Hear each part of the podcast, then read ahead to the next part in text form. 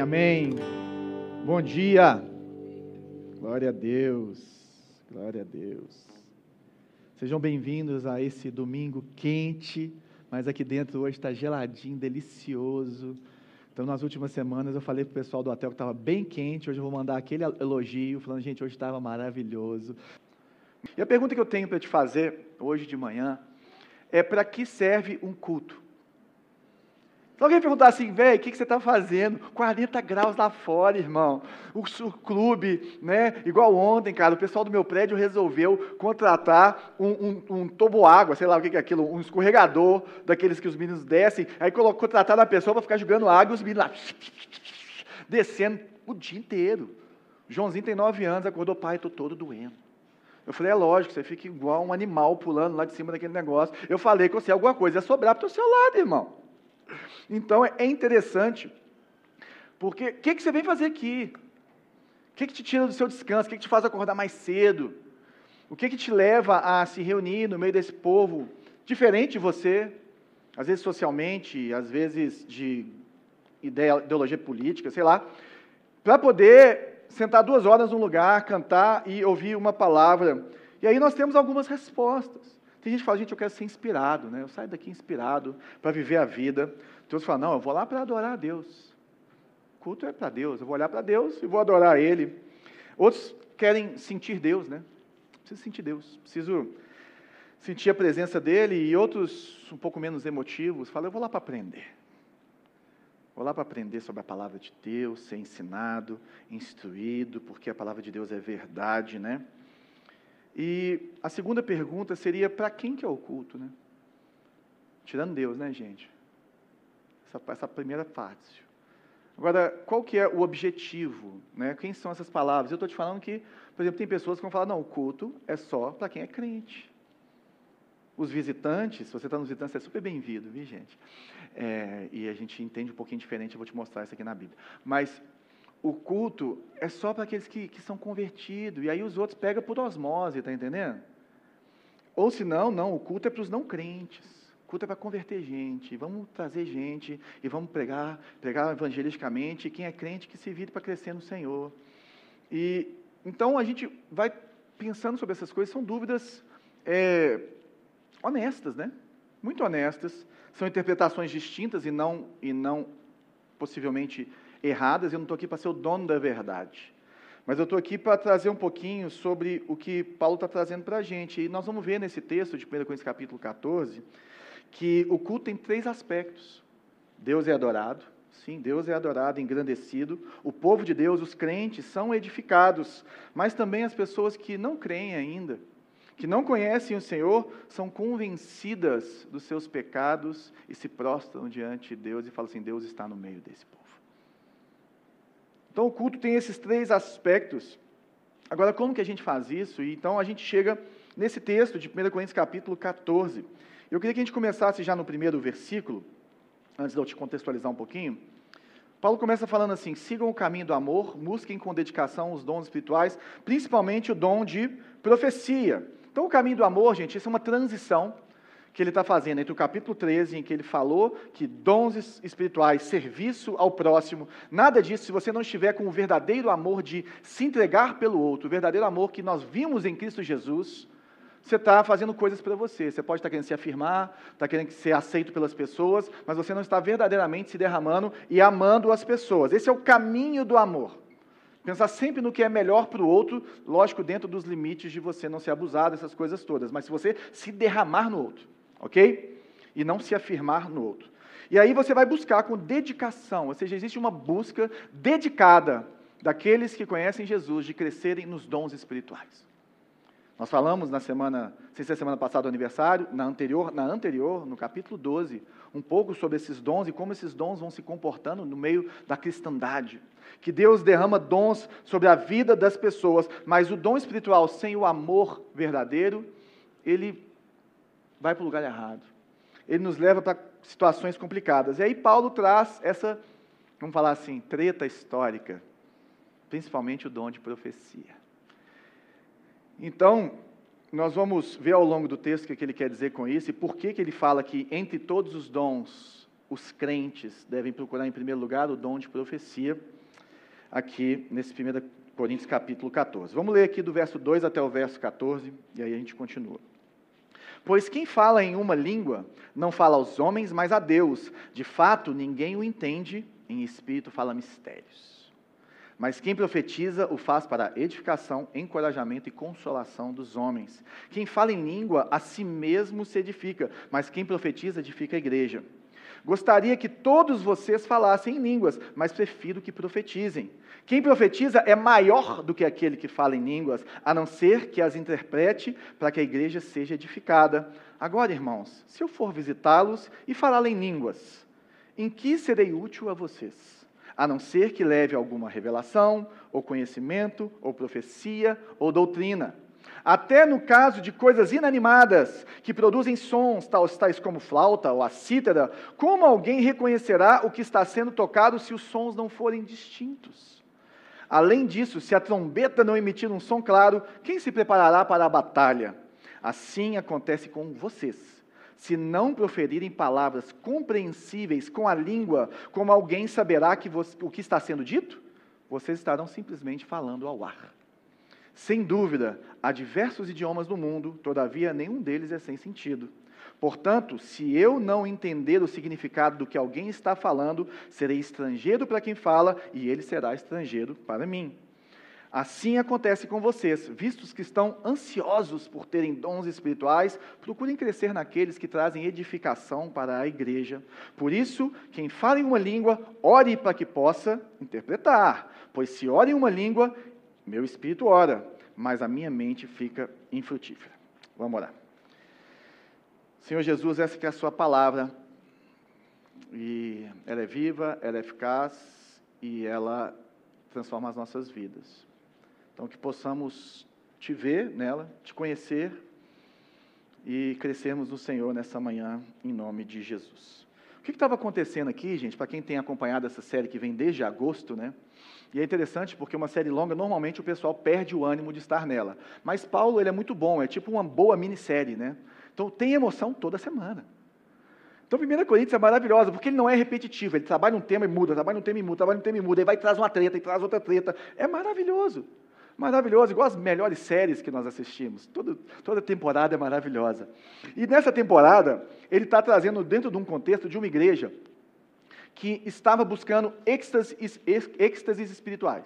Por quê? Porque em Corinto, naquela cidade portuária, uma das maiores daquela época, eles tinham muitos cultos, e nesses cultos, que era de onde vinham essas pessoas, né, porque o cristianismo estava começando ali, eram cultos de êxtase. Então nós tínhamos as prostitutas cultuais, ou as sacerdotisas, que era a mesma coisa, e aquelas pessoas iam lá para ter êxtase e buscar essas divindades por meio do sexo, por meio do prazer, e outros também através de transe, e através disso tudo, não por por isso que a gente vai ver que eles estavam valorizando demais as línguas estranhas. Porque ela demonstra um transe, demonstra uma, uma, um, um, um, uma espiritualidade transcendente. E aí Paulo fala assim: hum, hum, eu acho que vocês estão entendendo errado. Primeira coisa, gente, o culto não é para aparecer. O culto não é para você ficar exibindo os seus superpoderes. E superpoderes também não estão só em línguas. Tem pessoas que conhecem muito da Bíblia e, em vez de ensinar a Bíblia, se exibem por meio da Bíblia. Pessoas que conseguem falar bem, falar o coração das pessoas, ficam buscando glória para elas, e é isso que Paulo está trazendo. Agora, essa é uma treta histórica, sim, mas é interessante porque aqui ele vai trabalhar línguas e profecia, basicamente e principalmente no culto. E o problema, gente, é que por ter excessos ou havendo excessos ou equívocos no uso dos dons, isso não pode nos fazer negar o uso e nem a importância dos dons. Ah, o negócio é o seguinte: o povo está orando em línguas errado. Não existe línguas. Sabe por quê? Porque o que, que Paulo estava fazendo? Por exemplo, eles estavam fazendo a ceia do jeito errado, capítulo 11. Paulo não fala assim, ó, acabou a ceia no meio de vocês.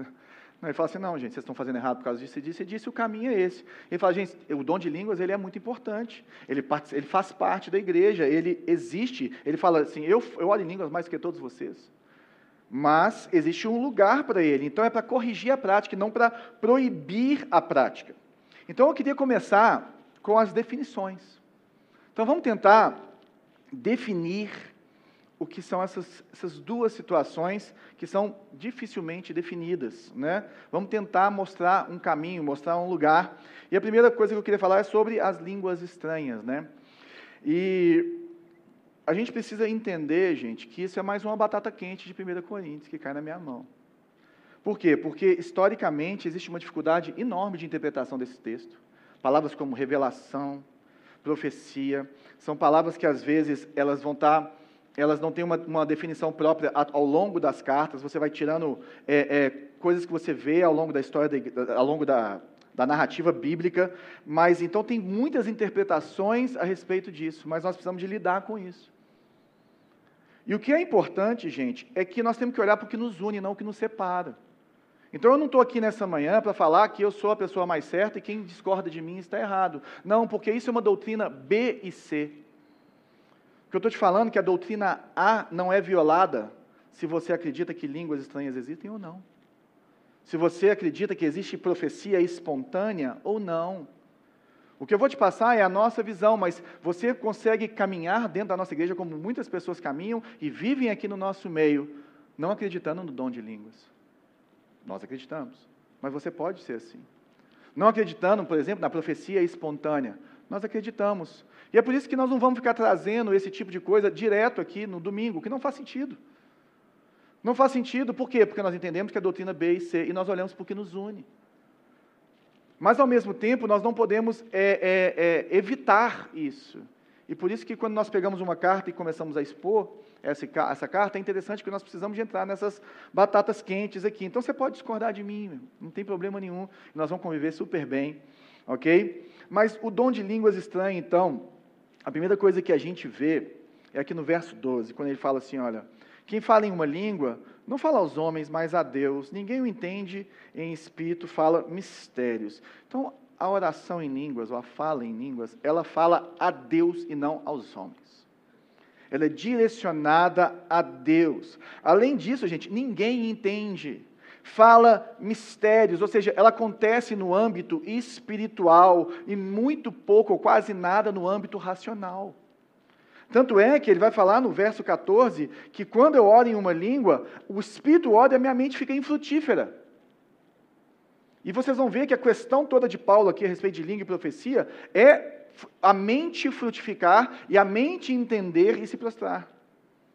Além da mente, muitas coisas, mas o ponto dele é que, o que ele está falando, gente, que nem quem fala entende.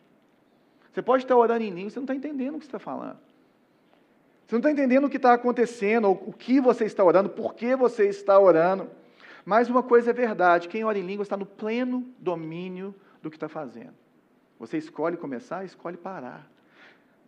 Você tem controle sobre isso. Você escolhe fazer isso. Então, você pode ficar calado. Ele vai falar mais para frente, o Espírito é sujeito ao profeta. Então, é, é muito menos êxtase e muito mais entendimento do dom, né? E aí ele vai falar, para que, que serve esse negócio? Quem fala em língua, a si mesmo se edifica.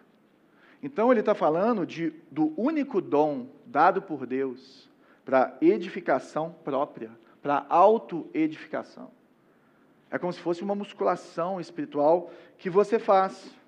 Mas é por isso, até por isso, por ser o único dom que é autocentrado nesse sentido, ele é o único dom que ele é colocado como inferior a todos os outros dons.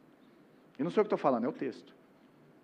O único dom que é inferior a todos os outros dons, porque todos os outros dons listados na Bíblia, eles são para edificação do próximo. Então, se pudéssemos definir, simplificar essa situação, o dom da variedade de línguas é um dom para a intimidade com Deus ele alimenta a sua intimidade com Deus. Ele não é um dom público em sua essência. Ele pode ser feito de forma pública, mas Paulo é muito criterioso quando ele fala a respeito disso. Ele é íntimo, ele é particular, ele é pessoal. Por isso que ele se assemelha à oração e à adoração direta a Deus e não à profecia. Por isso que ele coloca esse, esse lugar. Mas a primeira coisa que eu queria que a gente soubesse, ou que isso entrasse no seu coração, é que se Deus te deu esse dom, usufrua dele. Ore em línguas. Ore todos os dias. Exercite isso na sua vida. Agora, se Deus não te deu esse dom, não tenha complexo de inferioridade. Você não é menos crente porque você não recebeu o dom de línguas. Você não é menos espiritual porque você não fala em línguas. Existem muitas pessoas, muito mais crentes do que eu, que não oram em línguas e que eu admiro demais a espiritualidade e a vida deles, a vida que essas pessoas têm com Deus e a intimidade que essas pessoas têm com Deus. Então, é um, eu acho que uma coisa que nós precisamos corrigir, às vezes, da rota de lugares que nós passamos, é exatamente nos sentimos inferiores por não orarmos em língua. Porque Deus dá, e nós vamos ver nesse texto, nem todo mundo vai orar. Nós vimos, acho que no 12, na verdade, né? nem todo mundo vai ter esse dom. Então, sabendo disso, vamos falar de profecia. E a profecia é bem mais ampla. E qual é o contexto? Ali você está na formação da cristandade, né? você está aí nos primeiros, nos primeiros anos do cristianismo.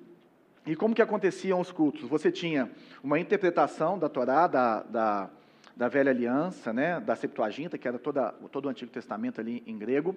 E aí você tinha a doutrina dos apóstolos, que eram aqueles que falavam o que era de Deus e o que não era, e como que era essa interpretação a respeito de Cristo, e aquelas pessoas que andaram com Cristo falavam disso, mas dentro da igreja tinham profetas que traziam revelações a respeito do coração de Deus para essas pessoas, a respeito das escrituras para essas pessoas. Além disso, você tinha mestres ali, que eram pessoas mais focadas no ensino, só que você tinha presbíteros, que hoje são tidos como os pastores, que eram as pessoas que tinham discernimento sobre o que estava certo e o que estava errado. Aquilo passava por um filtro. E é por isso que Paulo vai terminar esse texto, lá no finalzinho, falando assim: ó, se alguém pensa que é profeta ou espiritual, reconheça que o que estou escrevendo a vocês é mandamento do Senhor. Se ignorar, ignorar isso, ele mesmo será ignorado. Olha o que, que Paulo está falando, gente. Ele não está falando, você deve julgar o que eu estou escrevendo. Ele não fala isso. Ele fala assim: receba como mandamento. Receber como mandamento é nós recebermos a Bíblia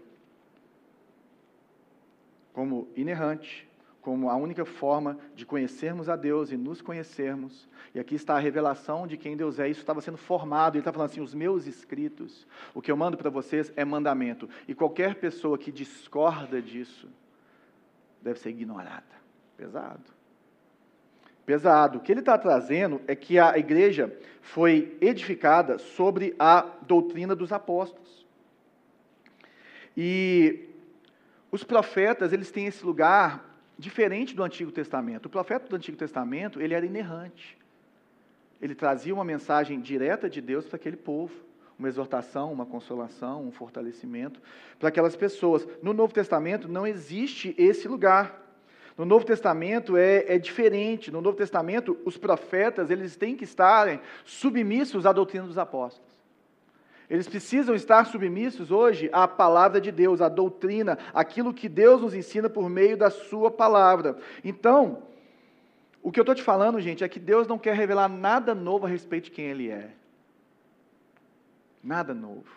Se a pessoa vier com uma revelação nova, você tem que dar dois passos para trás porque ela precisa de passar por esse filtro da doutrina dos apóstolos. E quando alguém, alguém questiona a autoridade das Escrituras, falando que tem uma, uma conexão Wi-Fi 5.0 direto com Deus, e que Deus fala com ele na intimidade, e que o que ele escuta de Deus é maior do que as Escrituras, essa pessoa precisa ser tratada como um falso profeta.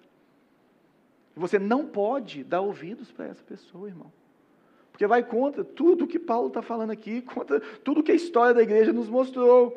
Então a gente tem que tomar cuidado, porque a autoridade do profeta está em estar submisso à palavra de Deus e a uma liderança, e ao julgamento dos maduros no meio do povo de Deus.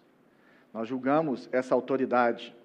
E aí ele vai falar no verso 3: quem profetiza faz para edificação, encorajamento e consolação dos homens. Então, o que ele está falando, gente, é que a profecia não é para autopromoção, como nós vemos no Instagram aí, né? Vai, manda o pix que eu vou te falar. É ou não é verdade? E aí vira meme, né? Hoje é bom que todo mundo que vem na igreja sabe o que é oração em línguas e tudo, porque os memes já passaram no seu Instagram para você. É, também não é para o próprio enriquecimento, e também não é para manipulação das emoções, da vida das pessoas, o abuso espiritual que acontece principalmente por meio de falsos profetas ou profetas carnais no meio da igreja. E aí, na hora que você vê, você tem que chamar a polícia, você está detonado, porque você foi manipulado. Agora, a profecia ela não faz isso. A profecia verdadeira que vem de Deus, ela edifica, ela constrói o caráter cristão em você. A profecia, quando ela vem, ela encoraja, ela fortalece a sua fé, ela fortalece os seus passos no Senhor, ela te encoraja a andar mais perto de Jesus. E ela consola você nas suas aflições. A profecia ela vem para consolar você nas suas aflições. Aí se é uma coisa futura, passada, presente, uma coisa que você só você orou, meu irmão, não tem problema. Mas ela tem que cumprir isso aqui. Ela precisa cumprir essas três coisas. O Andy Wright, que é um teólogo maravilhoso, ele define profecia de um jeito muito bacana. Falar a palavra de Deus de forma inteligível, ou seja, que a pessoa entenda, né? seja sob uma ação espontânea do Espírito, seja depois de uma reflexão madura e cuidadosa. O que ele estava mostrando para a gente é que espontâneo quer dizer, gente, profecia é sempre assim, tá? Deus fala ao homem, o homem vai pegar aquilo e vai entregar. Aonde que pode ter problema nessa história? A partir do momento que chegou em mim, já tem problema, gente. Então, a partir do momento Deus falou, o que Deus falou, falou, irmão. Só que aí eu posso falar da forma errada, posso aumentar o que eu vi, posso querer interpretar. A Bela, minha esposa, vive tendo sonho com os outros. Ela é a rainha do sonho. Aí ela fala assim, moço, sonhei com tal pessoa e tal, não sei o quê. É um sonho, tem sonhos interessantes, cabulosos. Aí eu falo assim, Bela, você vai fazer o seguinte, você vai pegar o telefone, vai ou ligar para essa pessoa, vai mandar uma mensagem, e você vai falar o que você sonhou. Ponto. Não tenta interpretar. Deixa isso para a pessoa. Se a pessoa te perguntar qual é a sua impressão a respeito disso, você fala, ou não tem, ou realmente eu tenho. Mas entrega o que Deus te mostrou. Se for Deus. Por isso que a gente não fala, assim diz o Senhor. A gente fala assim, cara, estou com uma impressão aqui em mim, pode ser do Espírito. Pá, pá, pá, pá, pá. Entrega, irmão. Seu papel é entregar. Sabe onde que acontece o maior número de profecias espontâneas no meio da igreja? Em orações sinceras um com os outros. A hora que você não quer profetizar. Mas na hora que você coloca a mão na cabeça da pessoa, dá a mão para ela e começa a orar, e Deus coloca um, palavras na sua boca e situações na sua boca que a pessoa fazendo isso. Ontem eu estava pregando num congresso e o tema era tentação, tentação do mundo moderno e devoção. Aí no final entendi que era para orar pelo povo, quem quisesse vir aqui na frente, eu comecei a orar, e Deus começou a me mostrar umas coisas na vida das pessoas. Na hora que eu vi, em vez de cair, as pessoas se prostravam e começavam a chorar diante do Senhor. Esse é o papel da profecia. Se prostrar diante de Deus. Nós vamos ver isso no texto. Então, o que eu estou querendo te falar, gente, que é uma coisa que eu gosto de deixar mais bem definido a respeito de profecia, é que se Deus não te falou, não tem como você profetizar. Pode olhar na Bíblia. Se eu tiver errado, me mostra. Aí o que eu estou querendo te falar é que nós temos uma, um costume no meio evangélico de falar, eu profetizo sobre a sua vida isso, isso e isso. Isso, na minha concepção, tem uma definição um pouquinho melhor, que é eu quero abençoar a sua vida com isso. Porque é o meu desejo. Eu posso abençoar meu filho com o que eu quiser. Posso clamar a Deus, e Deus vai fazer o que Ele quiser, claro. Mas eu quero abençoar meu filho, que você seja um cara próspero, que você faça uma boa prova, sabe, que Deus te dê graça e tudo isso e tal. Isso não é profetizar, gente, isso é abençoar. Por isso nós temos a bênção arônica, que o Senhor te abençoe e te guarde. Isso é uma bênção, isso não é a profecia arônica. A profecia, ela primariamente, ela precisa vir da boca do Senhor. Ela precisa vir de Deus. E por isso que quando, quando o Andy Wright fala de reflexão madura e cuidadosa, ele está falando da pregação do Evangelho. Por quê? Porque toda a Bíblia é inspirada por Deus, né? Vamos ver aqui, ó. Toda a Escritura é inspirada por Deus e útil para o ensino, para a repreensão, para a correção, para a instrução na justiça, para que o homem de Deus seja apto e plenamente preparado para toda boa obra. A palavra de Deus não cumpre exatamente o que a profecia tem que cumprir?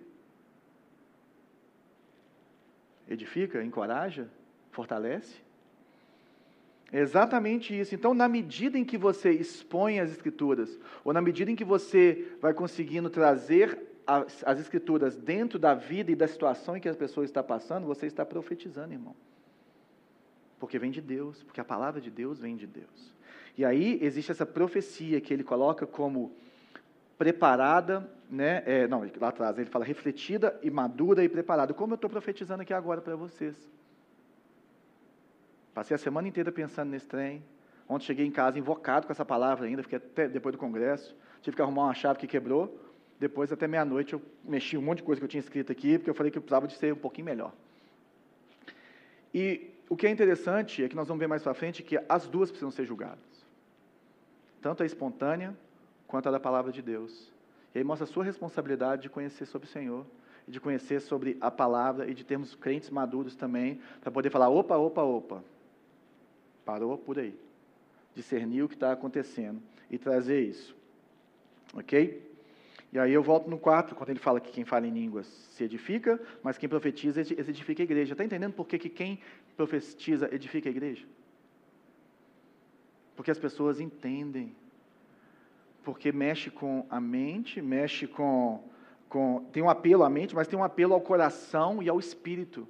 É inteligível.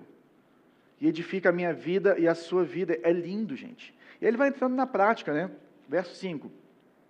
Gostaria que todos vocês falassem em línguas, mas prefiro que profetizem. Quem profetiza é maior do que aquele que fala em línguas, a não ser que as interprete, para que a igreja seja edificada. Ou seja, existe lugar para as línguas no culto público? Sim, contanto que haja profecia. Outro dia eu fiquei sabendo, na, igreja de um, de um, amigo nosso, levantou uma pessoa, pá, e começou, rabalaia, que, dá. Tum, sentou, aí levantou um lá no fundo, pá, português, pum. Aí o amigo meu, pastor, olhou, Amém. Continuo pregando. É assim que funciona. É assim que funciona. Ou assim que deveria funcionar. Ou a própria pessoa também pode ter a interpretação. Agora, lembre-se disso, você não é menos crente porque você não ora em língua. Verso 6. Agora, irmão, se eu for visitá-los, olha, olha, olha o exemplo dele, que lindo. Se eu for visitá-los e falar em línguas, em que serei útil, útil a vocês? A não ser que leve alguma revelação, conhecimento, profecia ou doutrina. Imagina chegar lá ontem no congresso e começar a falar coisas que as pessoas não entendem. Para que eu ia ser útil? Para que, que esses caras me chamaram para ir lá pregar nessa igreja, para falar coisas que essas pessoas não entendem? O que, que tem que levar? A revelação, conhecimento, profecia ou doutrina. Olha que interessante. A revelação e a profecia, elas são conectadas, ok? É, é algo específico de Deus para aquelas pessoas. Agora, a diferença, a diferença da revelação, ela pode ser por exemplo, nós estamos aqui adorando o Senhor. Tá? Agora. E aí, de repente, algum de qualquer um de vocês, qualquer um de vocês, tem um sentimento, às vezes, que Deus quer arrependimento no nosso meio aqui nesse culto. O que, você vai fazer? Pegar o microfone? Não. Fala, quem é responsável por esse culto? Pastor João. Você vai levantar da sua cadeira, vai cochichar no meu ouvido. Ó, estou achando que é isso aqui. Se testificar, nós vamos fazer. Se não testificar, você guarda para você que, que você faz então? Ou quando você está à frente de uma reunião caseira, que seja o que for, precisa ter um discernimento do líder. Agora, pode acontecer, gente, quantas vezes eu já fui preparado para dar uma palavra, Deus deu outra. Aqui na igreja mesmo, já, já teve vezes a gente acabar o louvor e fazer apelo para aceitar Jesus. E a gente vai fazendo, e Deus faz isso, Deus se move. Então pode vir revelação, pode vir essas coisas, sim, mas também tem conhecimento e doutrina, ensino e instrução sobre a vida cristã. Que é o que nós estamos fazendo. Existem essas coisas todas dentro do culto cristão, dentro da profecia cristã, dentro da vida cristã. Verso 7. Até no caso de coisas inanimadas, olha os exemplos, gente, que produzem sons, tais como a flauta, que é de soprar, e a cítara, que é de tocar, de corda, né?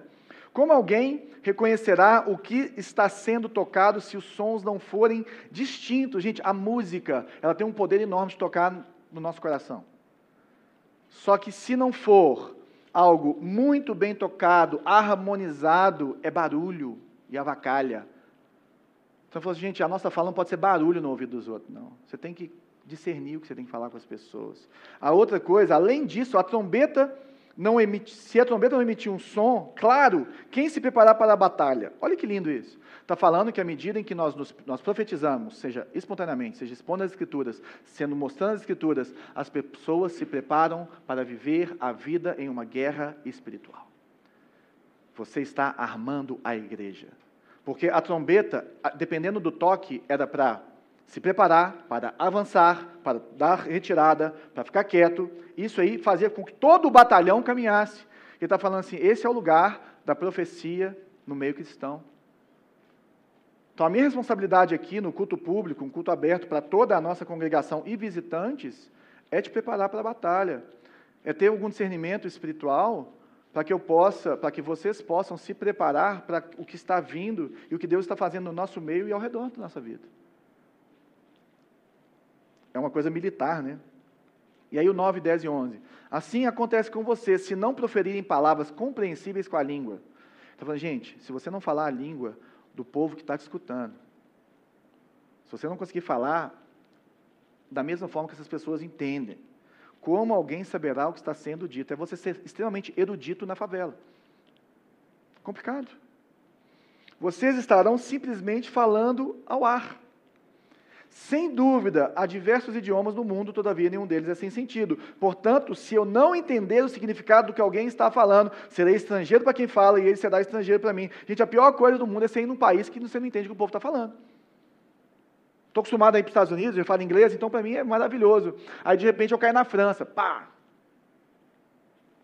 Aí eu, eu lembrei, eu falei isso com a Bela na viagem, quando a gente foi visitar o Juninho, meu cunhado, agora que está morando na Europa. Eu falei, nossa, Bela, é tão diferente se sentir estrangeiro num lugar. Ô, gente, mas isso pode acontecer às vezes em conversas nossas. Você está querendo falar de Deus para a pessoa, mas você não, você não escuta. É como se estivesse sendo estrangeiro para o outro. É como se estivesse cuspindo versículo. Você não está falando a linguagem da pessoa. Sabe, o que Paulo está falando para a gente é que nós temos que fazer um esforço intencional de ser entendido. Um esforço intencional de falar ao coração das pessoas, de tocar o coração das pessoas com o poder de Deus, com a vida de Deus.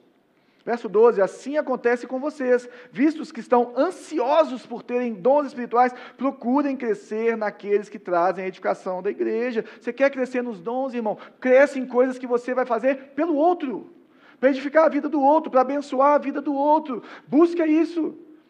Como que eu posso servir melhor? Como que eu posso eh, exercer melhor os meus dons? Aí fala, então o que, que eu vou fazer? Eu orarei no Espírito, mas também orarei no entendimento. Cantarei com o Espírito, mas também cantarei com o entendimento. Se você estiver louvando a Deus em Espírito, como poderá aquele que está entre os não instruídos e dizer o Amém, que é o assim seja, que Deus faça dessa forma, é isso mesmo, isso é de Deus? A ação de graças visto que não sabe o que você está dizendo. Então o que farei? Ó, oh, voltei, desculpa. Pode ser que você esteja dando graças muito bem, então você está orando em línguas maravilhoso, mas o outro não é edificado. Dou graças a Deus por falar em línguas mais do que todos vocês. Faz, gente, o problema aqui não é falar ou não falar. Eu falo e falo muito. Todavia, na igreja, na igreja, no culto público, na reunião dos irmãos, seja numa casa, seja aqui maior, por exemplo, prefiro falar cinco palavras compreensíveis para instruir os outros do que falar dez mil palavras em uma língua. A gente fala assim: opa, opa, opa, já vi coisa diferente. Irmãos, deixem de pensar como crianças, não sejam imaturos. Com respeito ao mal, sejam crianças, né? não sejam maldosos. Mas, quanto ao modo de pensar, sejam adultos. A palavra aqui é teleios, maduros, perfeitos no Senhor, crescidos no Senhor. Pois está escrito na lei, ele está falando de Isaías aqui, tá? Por meio de homens de outras línguas e por meio de lábios de estrangeiros, falarei a este povo, mas mesmo assim eles não me ouvirão, diz o Senhor. Portanto, as línguas são um sinal para os descrentes e não para os que creem. A profecia, porém, é para os que creem, não para os descrentes. Eu vou parar aqui, porque aqui já entra das partes mais difíceis de interpretação desse texto.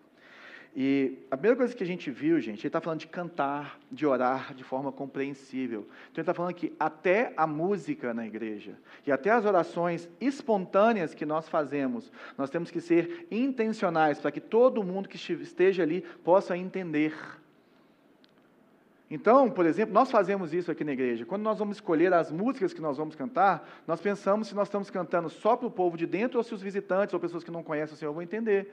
Porque se o pessoal chegar aqui e ficar só a gente mandando trazer fogo do céu, incendiar a noiva, fala, gente, esse povo é meio doido. E aí ele vai vir daquela forma e tal, e muitas, muitas é, é, figuras que existem na Bíblia, se a gente canta só dessa forma, as pessoas que estão nos visitando não vão entender.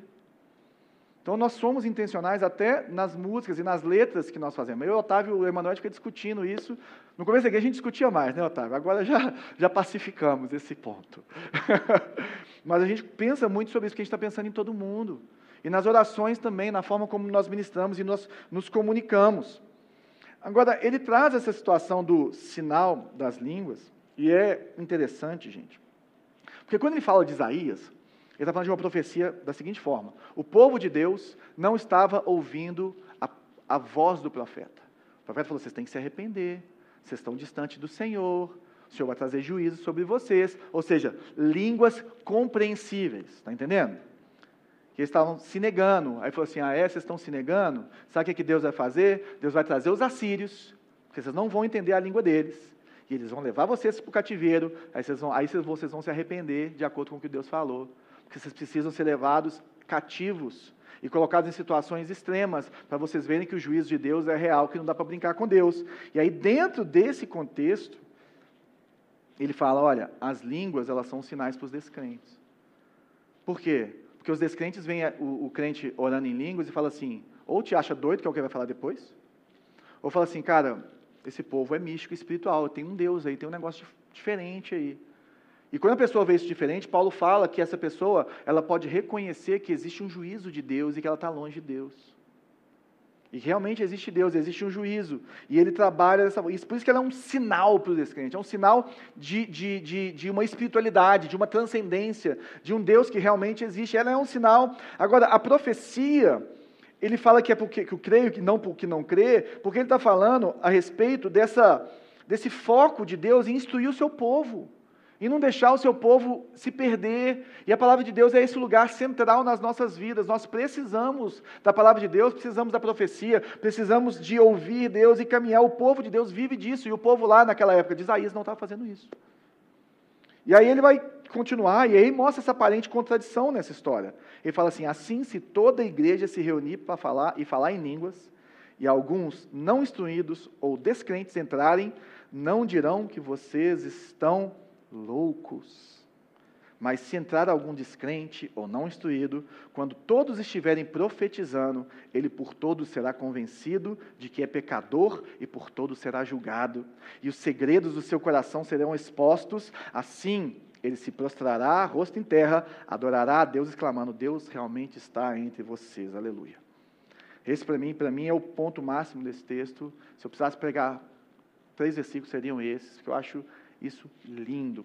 O que ele está falando não é uma contradição, porque ele fala a língua para o descrente. Depois ele fala assim, gente, se entrar um descrente no meio de vocês e vocês estiverem orando em línguas, ele vai achar que vocês estão todo mundo doido. Eu lembro a primeira vez que eu vi isso, eu não era crente, eu fui num congresso do Morning Star, que era um pessoal que vinha dos Estados Unidos, e o povo começou a orar em línguas e cair no chão. Eu falei, gente, isso aqui está parecendo um carnabelô com a nossa perfume. Povo doido. O que, que esse povo cheirou? E aí minha mãe caiu, eu falei, é, é de verdade. Minha mãe, minha mãe não cheirou os perfumes, não, cabem comigo. E aí aquilo foi um sinal para mim, cara, mas eu achei todo mundo doido, tá entendendo? Agora, o que ele está falando, gente, é que o uso errado do dom de línguas no, no culto público, nas reuniões públicas, elas escandalizam. Escandalizam quem? As pessoas que não conhecem o Senhor, que estão aqui visitando a gente, e as pessoas que ainda não são instruídas a respeito de quem Deus é. Isso pode afastar essas pessoas. Ele nos mostra, gente, que basicamente existem quatro pessoas num culto público, ou deveriam existir numa igreja saudável. Os descrentes, que são pessoas que não creem, que estão aqui por algum motivo. Outros que estão buscando Deus. Estão aí, não, existe uma espiritualidade, eu vou procurar uma igreja evangélica, e vou lá sentar e vou ver o que esse povo tem, ver se esse Deus existe de verdade. Que é diferente do descrente que é ateu outras pessoas que são não instruídas, como ele fala aqui, que são pessoas novas na fé, ou muito antigas na fé, mas imaturas a respeito de quem Deus é e do que ele faz e como ele faz, como tem muito crente que é. E pessoas crentes maduros. E essas quatro pessoas estão no culto. E essas quatro pessoas precisam ser atingidas pelo culto público. E é por isso que nós aqui da Luzeiro nos chamamos, que nos colocamos como uma igreja sensível ao visitante. Então você vai ver que nós evitamos jargões evangélicos. Você vai olhar para as nossas redes sociais, a gente não fica irmãos, irmão, paz do Senhor. Não, não é que isso é errado, mas nós escolhemos usar uma linguagem mais abrangente, para que o visitante se sinta em casa, entenda tudo o que a gente fala. A gente não chega e fala assim, não, você já sabe o que tem na Bíblia. Não, eu te explico o contexto de cada coisa, como se fosse a sua primeira vez lendo a Bíblia, se você fosse um analfa-bíblia. E não tem problema nenhum de você ser um analfa-bíblica, eu também já fui. Então nós usamos isso de forma abrangente, porque nós entendemos que as pessoas têm que vir aqui e se sentir bem acolhidas. e se sentirem, é, é, é, entender que nós esperamos, e nós esperamos, você está nos visitando hoje, seja bem-vindo, nós queremos que você venha, que você volte. E nós queremos que Deus fale com você da mesma forma que nós queremos com que Deus fale com o crente mais maduro que está aqui no nosso meio hoje. E esse é o nosso desafio de comunicar o Evangelho aqui na Luzeiro. Porque a gente quer falar com todo mundo, a gente quer ser profundo e largo.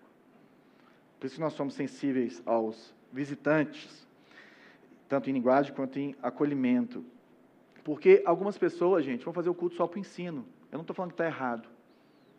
Vão fazer o culto só para o ensino. Outros vão fazer o culto só para você sentir Deus, né? E uns vão ter medo de emoção, porque é o ensino. E o ensino é atrapalhado por muita emoção. E outros vão achar ruim se não tiver emoção. Porque se não teve emoção no culto, Deus não está lá, né? Agora, nós vamos ver nesse texto, gente, é muito interessante como Deus é maravilhoso. Que o propósito do culto não é só ensinar. Não é só ensinar. E também o propósito do culto não é só se emocionar, não é só sentir. O propósito do culto é a presença de Deus. O propósito do culto, Deus realmente está entre vocês. O propósito do culto é se prostrar diante de Deus. O propósito do culto é se aproximar mais de Deus. E a palavra de Deus faz isso. A palavra de Deus é viva, é eficaz e mais afiada que qualquer espada de dois gumes. Ela penetra até o ponto de dividir alma e espírito, juntas e medulas, julga os pensamentos e as intenções do coração. Você viu que no outro texto ele falou dos segredos do coração sendo revelados? É isso que o autor de Hebreus está falando para a gente. Ele está falando, gente, que a profecia, ou o profetizar, ou o culto público, ele deve falar o coração. Não é uma escola dominical, irmão. Ele deve tocar o coração das pessoas. Não é só informação, mas não é só emoção. Então a gente precisa aprender muito. Nós vamos aprender com igrejas mais emotivas. Né? Aqui na igreja o povo fica meio sem saber o que a gente é, eu sei disso. Né? É, e a gente tem de tudo. Tem mais emotivos, tem menos. Mas a nossa tendência, assim, o, o consenso maior é que nós somos menos emotivos, menos carismáticos do que o nosso coração é. Eu falo na forma. Mas a gente precisa aprender com as pessoas um pouco mais carismáticas que a gente. Ontem mesmo pessoal lá se derramava, irmão. Sabe por quê? Porque essas pessoas vão para o culto esperando ver Deus. E muitos de nós, quando nos tornamos focados apenas no ensino, nós vamos no culto só para aprender mais. Nós estamos errados. A nossa expectativa de cultuar o Senhor, seja num pequeno grupo, seja aqui nas nossas fileiras, é ver Deus. É ser tocado pelo Senhor. Sabe? É, é esperar um encontro com Deus ia estar tá pronto para Deus se manifestar, né? Porque essas igrejas mais de ensino, se Deus se manifesta no meio dos caras, não sabem nem o que fazer, irmão. Né? Tipo assim, se a pessoa cair aqui no meio, ficar endemoniado, uau. calma. Começar a orar em línguas. Calma. Está tudo dentro dos conformes, irmão. Vamos só fazer tudo com ordem e decência. Como Paulo termina esse texto. Então, nós temos que vir ao culto prontos para Deus se manifestar. Eu tenho que vir pronto. Você tem que vir pronto. Deus pode mudar os nossos planos todos, irmão. Deus pode chacalhar isso aqui, fazer tudo diferente. Agora a gente se programa, a gente caminha, que é o outro lado. Os emotivos acham que não tem que ter hora para acabar o culto. Acham que tem que ter sempre uma revelação nova, e não é assim que Deus usa, não é assim que Deus faz. Nós vamos ver um pouquinho mais para frente. Mas o que acontece quando a palavra de Deus entra é que a pessoa é convencida do pecado. O não crente é convencido do pecado. O efeito da palavra profética é revelar ao homem o seu estado. Todo o seu ser interior é sondado e exposto. E aí essa realidade atinge o nosso coração, você se prostra diante de Deus, você vê que Deus existe. Além de ver que Deus existe, você fala assim, estava comigo o tempo inteiro e eu não vi, cara, como eu era cego. Você olha para o seu passado e vê um tanto de livramento, um muito ensinamento de Deus, e aí as escamas dos seus olhos caem. E você começa a ver o Senhor em toda a sua realidade e caminhar com Ele, e aí a pessoa, quando se converte, ela fica perplexa. E às vezes fica perplexa falando assim, gente, esse pregador, ele está me seguindo no Instagram, ou ele está ouvindo as minhas orações, porque o que ele pregou hoje é exatamente o que eu estava questionando a Deus. Exatamente o que eu estava precisando, exatamente o que eu precisava fazer. Sabe o que acontece, gente? O Espírito Santo, ele aplica a verdade de Deus ao seu coração, à sua realidade, à sua necessidade, o seu coração é descoberto, exposto. Você fala assim, nossa, esse culto foi para mim. E, e, é interessante, né, porque se prostrar, se você olhar assim na, friamente, é como se você tivesse com medo de Deus, né? Quando você fala, uau, não, não. Mas o se prostrar é o temor, é ao mesmo tempo que você fala assim, gente, eu realmente sou nada e Deus é tudo, realmente eu sou um pecador, e ao mesmo tempo existe uma alegria enorme de estar na presença dEle, de receber a revelação de quem Ele é. Então é um misto de alegria e temor, gente, que é inexplicável. Só quem já passou por isso sentiu e experimentou. Você tem que experimentar Deus. Você tem que experimentar Jesus no seu coração. E a gente precisa fazer isso todos os dias, porque o resultado da profecia é o homem adorar a Deus e reconhecer a presença de Deus na igreja. E esse é o propósito do culto. Para os de dentro e para os de fora. Vamos caminhando. Portanto, que diremos, irmãos? Quando vocês se reúnem, cada um de vocês tem um salmo, ou uma palavra de instrução, uma revelação, uma palavra em uma língua, ou uma interpretação. Tudo seja feito para a edificação da igreja. Se, porém, alguém falar em uma em língua, deve falar dois, no máximo três, se alguém, alguém deve interpretar. Se não houver intérprete, fique calado na igreja, falando consigo mesmo e com Deus. Trata-se, tratando-se de profetas, falem dois ou três e outros julguem, está vendo aqui? Cuidadosamente o que foi dito. Se vier uma revelação a alguém que está sentado, cale-se o primeiro pois vocês todos podem profetizar. Amém. Cada um por sua vez, de forma com que todos sejam instruídos e encorajados. O espírito dos profetas está sujeito ao profeta. Pois Deus não é Deus de desordem, mas de paz, como em todas as congregações dos santos. Então ele está falando, gente, que o culto é cheio de ingrediente. Ele vai falando que vai trazer salmo, por isso que a gente tem música. Salmo é música cantada.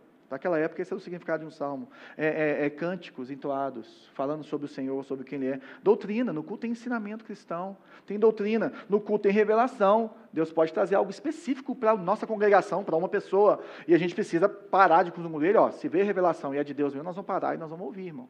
Porque Deus está trazendo algo novo para a gente. E Ele dá prioridade para a revelação justamente por isso, mas ela tem que ser julgada pela liderança, como eu já falei. Tem língua? Tem, com interpretação. Se não, meu irmão, você vai falar o seu balabaxê lá no seu cantinho. Você pode ficar louvando aí no Senhor e ora em línguas, fala com Deus, não tem problema nenhum, durante o culto você pode orar, mas no seu lugar. Até o pessoal que está aqui na frente, às vezes pode dar dois passos para trás, está aqui cantando, ministrando, dá dois passos para trás, canta em línguas. Sai do microfone. Agora, se você fizer no microfone, irmão, tem que ter interpretação. Tem que ter interpretação. Pode ser de você mesmo também. Tanto faz. Uma outra, ele perguntou de uma outra pessoa, tem que ser, tanto faz. Então, a gente pode usar o dom de língua, mas com critério. E aí o que ele fala, gente, o espírito do profeta está sujeito ao profeta. O que ele está falando, gente, que existe o inesperado, existe a revelação, mas tem ordem, tem horário, tem liturgia, e nós vamos tentar pregar em 45 minutos, eu já estou em 48. Você está entendendo? Nós vamos tentar fazer o louvor de 30 a 40, aí os caras passam para 45. Mas nós tem ordem. O Espírito é sujeito ao profeta. Ou seja, pode vir a profecia, mas eu tenho a condição de ficar calado, para o bem ou para o mal. Eu posso ficar calado e errar em relação à minha congregação de não falar. Mas está sujeito, gente. Então, como que eu faço para julgar se está certo ou está errado? Primeiro, a mensagem, a música ou a oração glorifica a Deus ou ao pregador? Ou ao cantor? Ele está chamando a atenção para ele com o solo ou ele está adorando a Deus com o solo de guitarra? A mensagem, a música ou a oração está de acordo com as Escrituras ou não? A mensagem, a música ou a oração edifica a igreja também, além de adorar a Deus? A mensagem, a música ou a oração, existe nela a intenção de falar ao coração de todos os tipos de pessoas presentes no culto? É o que eu falo, por exemplo, a gente tem reunião de, de, de oração aqui é, uma vez por mês. Normalmente é só cliente que está aqui. Meu filho, sapeca as línguas. Regaça, filho. Vai embora. Pode gritar, rolar no chão, ficar gritando em língua, não tem problema nenhum. Ninguém vai ficar escandalizado com isso, não. Por quê? Porque está no meio dos crentes. Agora, se é um lugar que tem não crente, opa, Espera aí. Não tem problema. Não é toda vez que está reunião. Nós estamos lá no nosso pequeno grupo, se tiver sua crente lá, sapeca a língua, irmão. Não tem problema nenhum. Eu vejo dessa forma. Mas tem que ter discernimento. Precisa ter discernimento. O profeta se submete ao julgamento dos outros, ou seja, as pessoas que estão ministrando sobre a sua vida estão debaixo de liderança, ou estão se submetendo à liderança de um colegiado de pessoas, para que elas possam ser exortadas em seus excessos e nessas coisas. É assim que a gente julga a profecia, é assim que a gente trabalha no culto. Não é para você vir para o culto com o pé atrás, não, irmão, mas você tem que ter discernimento. E aí, para a gente fechar, Paulo termina falando assim: portanto, meus irmãos, busquem com dedicação profetizar e não proíbam falar em línguas. Deu para entender que eu concordo com ele. Mas tudo deve ser feito com decência e ordem. Tudo deve ser feito com decência e ordem. Ou seja, o dom de variedade de língua não deve ser proibido. Nós devemos ir para o culto, gente, esperando ver Deus esperando ser tocado por Deus. E o problema é quando nós somos muito é, orgulhosos e achamos, não, já sei, já sei esse texto que o João está lendo, ah, já estudei 1 Coríntios, já li tal comentarista, já fui isso. Isso não é humildade, isso não é querer ver Deus, é falar assim, nossa, eu estou vendo isso de novo, eu estou precisando disso. Eu já sei dessa verdade, mas talvez Deus está querendo me mostrar que eu preciso vivê-la melhor. Entendeu? O culto nunca é repetitivo, porque você vai comer feijão, arroz com feijão praticamente todo dia, dependendo da sua alimentação. Nós temos que voltar para o básico. Se você viver o básico do cristianismo bem, irmão, você vai voar. O problema é que nem o básico que a gente está fazendo e está julgando os outros porque estão pregando, eu já sei o que você está falando. Você falta de humildade, você falta de se colocar debaixo daquilo que Deus quer falar com você, porque Deus ungiu aquela pessoa e chamou aquela pessoa para falar sobre a sua vida nessa manhã. Esse é o lugar. Então busquem com dedicação o profetizar. Gente, Deus conta com todos nós. Deus conta com todos os crentes, não somente com os pastores e, os, e, as pessoas que são ordenadas. Todos os cristãos, de acordo com a Bíblia, está ali em 1 Pedro capítulo 2, são profetas, sacerdotes e reis. Que era uma promessa de Deus para Israel no Sinai, que é cumprida na igreja. Sacerdote é aquele que media entre Deus e o homem a presença de Deus. Nós vamos fazer isso com os de fora, normalmente. O profeta é aquele que traz a mensagem de Deus, e os reis são aqueles que governam aquelas coisas, e Deus nos deu um mandato para governarmos as coisas. Então, nós todos temos esse, esse chamado de profeta, sacerdócio e rei, ou seja, todos somos chamados a servir os de dentro e de fora. E para servir os de dentro e de fora, nós temos vários dons, vários talentos, mas todos nós devemos ter essa habilidade ou esse dom espiritual de profetizar na vida do outro. E profetizar na vida do outro, gente, é trazer a verdade de Deus para a vida dessa pessoa, por meio do cuidado, por meio do ensino, por meio do fortalecimento, da exortação, da oração. Você tem feito isso? Aqui na Luzeiro, o nosso pastoreio, a gente fala que é um, é um pastoreio é, é, é por meio de pequenos grupos. Então, as pessoas que estão em pequenos grupos normalmente são as que menos me procuram. Ou se não me procuram quando o negócio está tá pegando e fica mais fácil de ajustar, porque ela já está sendo ajustada pelo seu grupo. Então nós nos pastoreamos mutuamente aqui na igreja. E aí nós fazemos isso, e aí o que acontece? Ali no pequeno grupo, você vai ser pastoreado pelo seu par, você vai se aconselhar um com o outro, você vai chorar um com o outro, você vai sorrir um com o outro. É completamente diferente. Os meus dois pequenos grupos que eu participo, nós temos essa realidade no nosso meio. Gente estava ouvindo os testemunhos sobre o que foi o pequeno grupo do pessoal de quinta-feira, nessa quinta-feira. Eu só queria ajoelhar no chão e chorar. Pelo que Deus fez nas nossas famílias, nas nossas vidas. Como nós saímos diferentes do que nós começamos esse ano, porque nós escolhemos assentar e profetizar um na vida do outro. Ouvir, chorar, buscar o Senhor junto. Você tem feito isso? Você tem aconselhado alguém? Você está num pequeno grupo? Você ora por alguém? Você evangeliza alguém? Porque quando nós fazemos isso, gente, as pessoas começam a nos procurar. E sabe por que, as pessoas te procuram? Sabe por que, que as pessoas vão te procurar? Para ver Deus. Estou precisando de mais de Deus na minha vida, vou ali conversar com o João. Estou precisando de mais de Deus na minha vida, vou ali conversar com a Bela. Estou precisando de mais de Deus na minha vida, vou lá falar com a Suzana. Estou precisando de mais de Deus na minha vida, vou lá falar com a Raíssa e com o José, com a Cris e com o Daniel, e por aí vai porque nós vemos Deus uns nos outros, porque nós já estamos profetizando uns na vida dos outros. Você é um profeta para essa geração, irmão. Não abre mão desse lugar na sua vida, não. Existem pessoas que só você vai abraçar. Existem ouvidos que só a sua voz vai chegar. Existem oração que só você pode fazer, situações e aflições que só você pode tocar. E você precisa profetizar na vida desse povo, gente. Não é com essa bobajada que a gente ouve por aí, não mas é com a realidade de Deus por meio da palavra dele e com o discernimento espiritual que Deus te deu.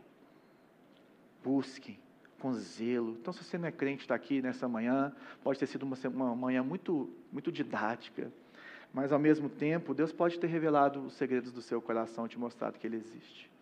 Ele pode ter tocado a sua vida, e se você percebeu a presença de Deus aqui, como eu percebo ela aqui agora, nesse momento, se entregue a Ele.